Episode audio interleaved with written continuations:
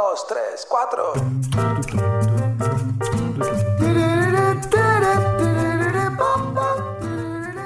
Este año tenés la posibilidad de ahorrar, crees que vas a poder hacerlo, pero te surge una duda. ¿En qué moneda ahorro? ¿O dónde coloco mis ahorros de todos los instrumentos que hay en el mercado? De eso, de en qué ahorrar en este 2024, vamos a hablar en este episodio. Mi nombre es Rodrigo Álvarez y esto es el podcast de Neurona Financiera.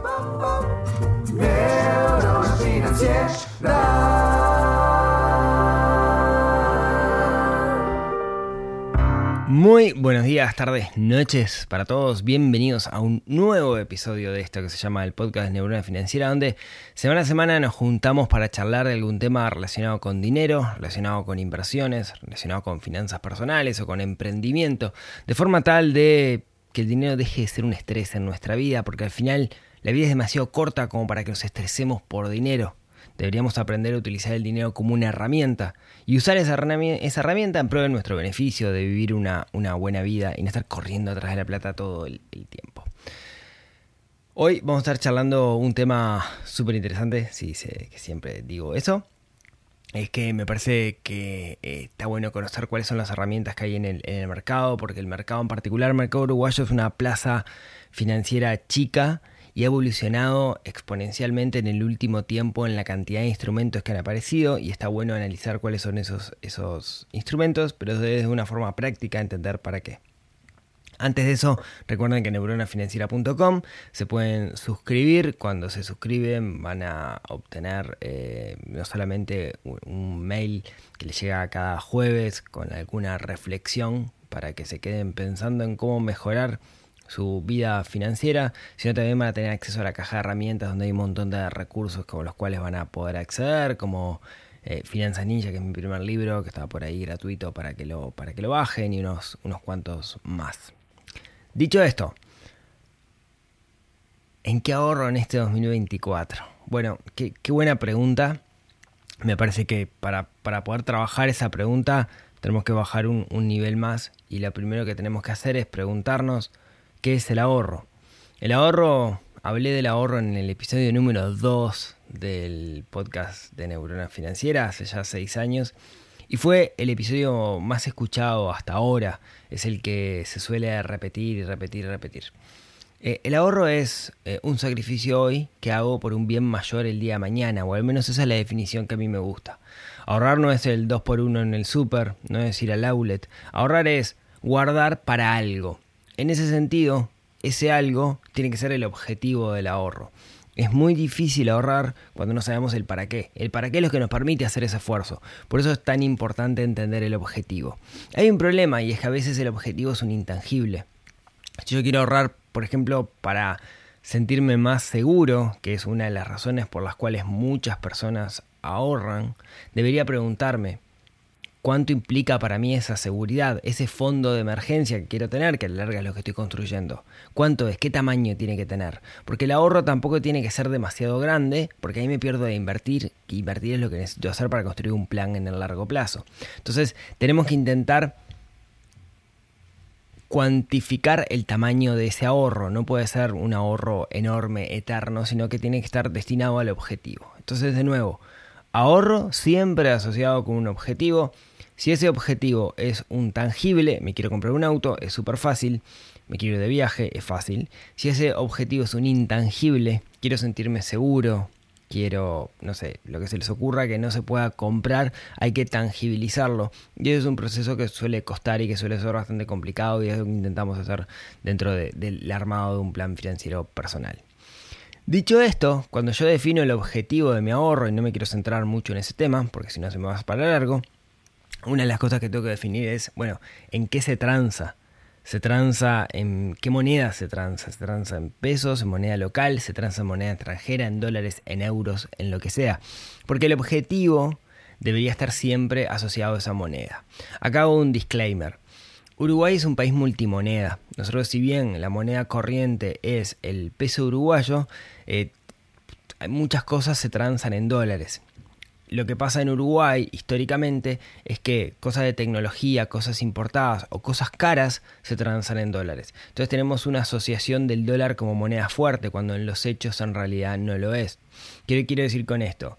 Si yo por ejemplo me fui a ir de viaje el año que viene y ese viaje se transa en dólares, bueno, yo podría ahorrar en dólares perfectamente.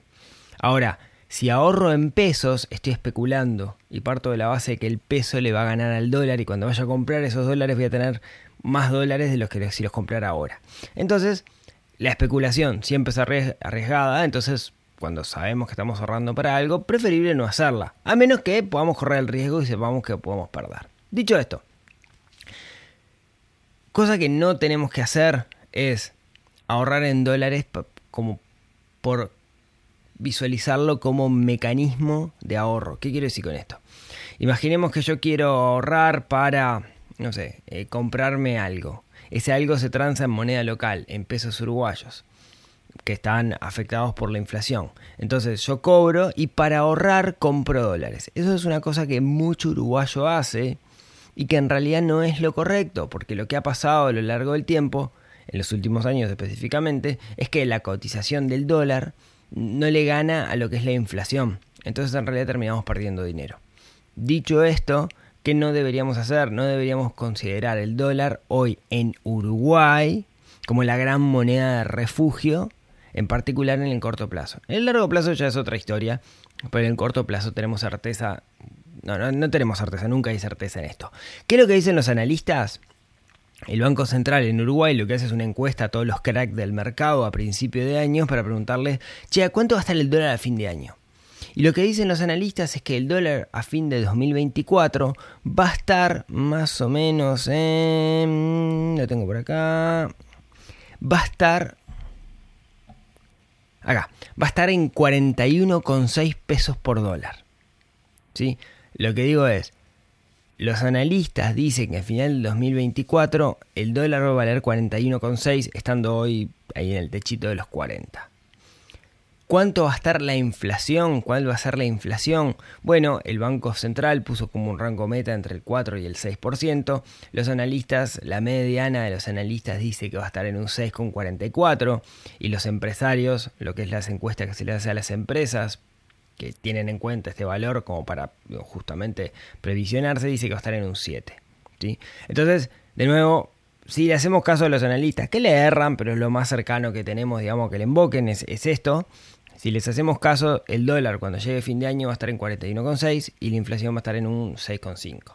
Entonces, parecería que el peso, guardar en pesos ajustados por inflación, sería más inteligente que guardar en dólares.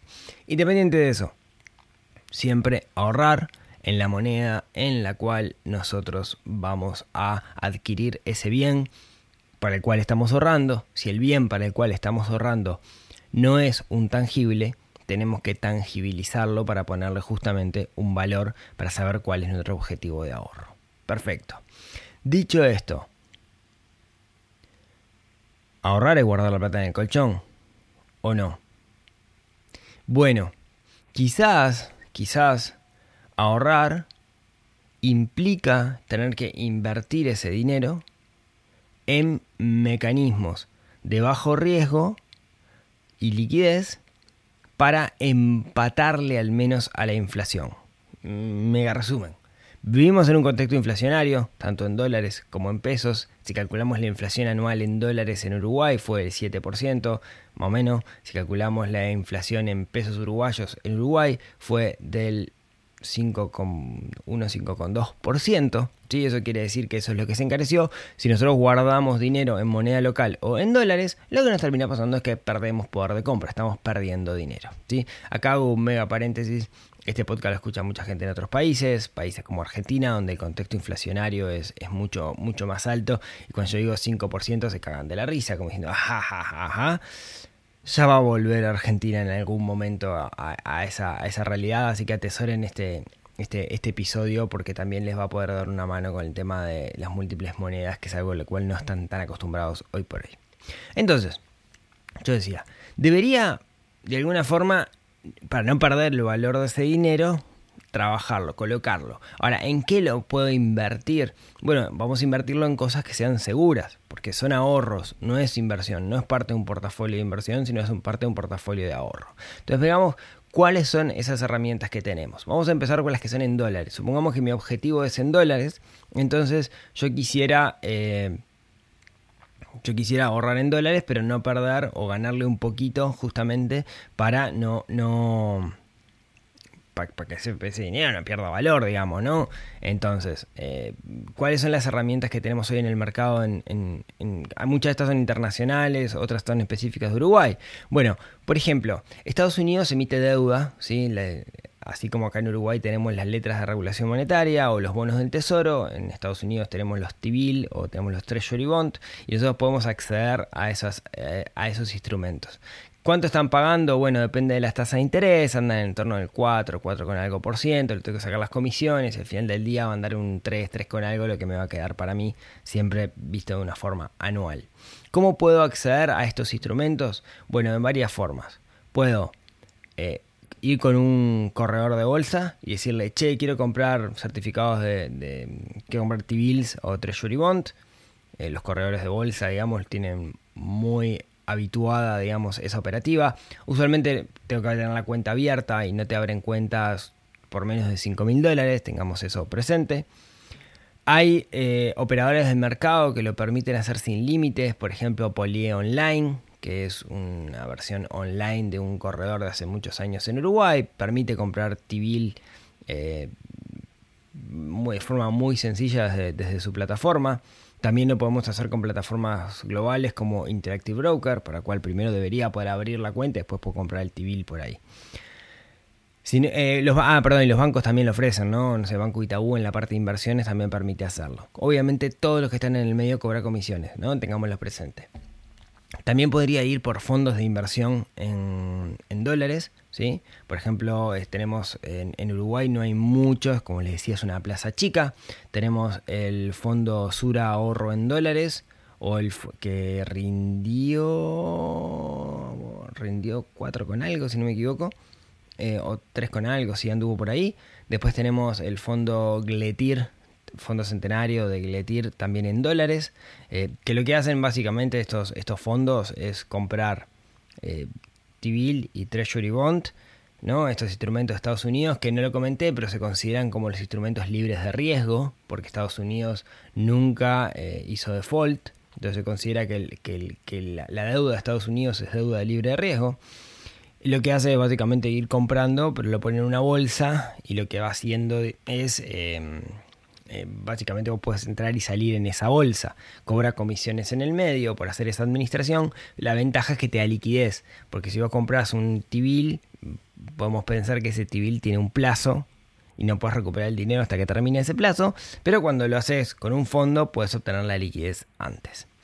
eso por el lado de, dólares, ¿sí? algunas ideas de qué hacer con nuestros dólares de bajo riesgo y que le ganen unos puntitos eh, y, no sea simplemente dinero guardado en el colchón. Ahora, si nos vamos para moneda local, si nos vamos para pesos, ¿qué opciones tenemos? Bueno, de nuevo, no, el objetivo es no soy quiero ser el gran inversor, sino lo que quiero hacer es no perder con respecto a la inflación. ¿Qué instrumentos tengo para no perder ahí?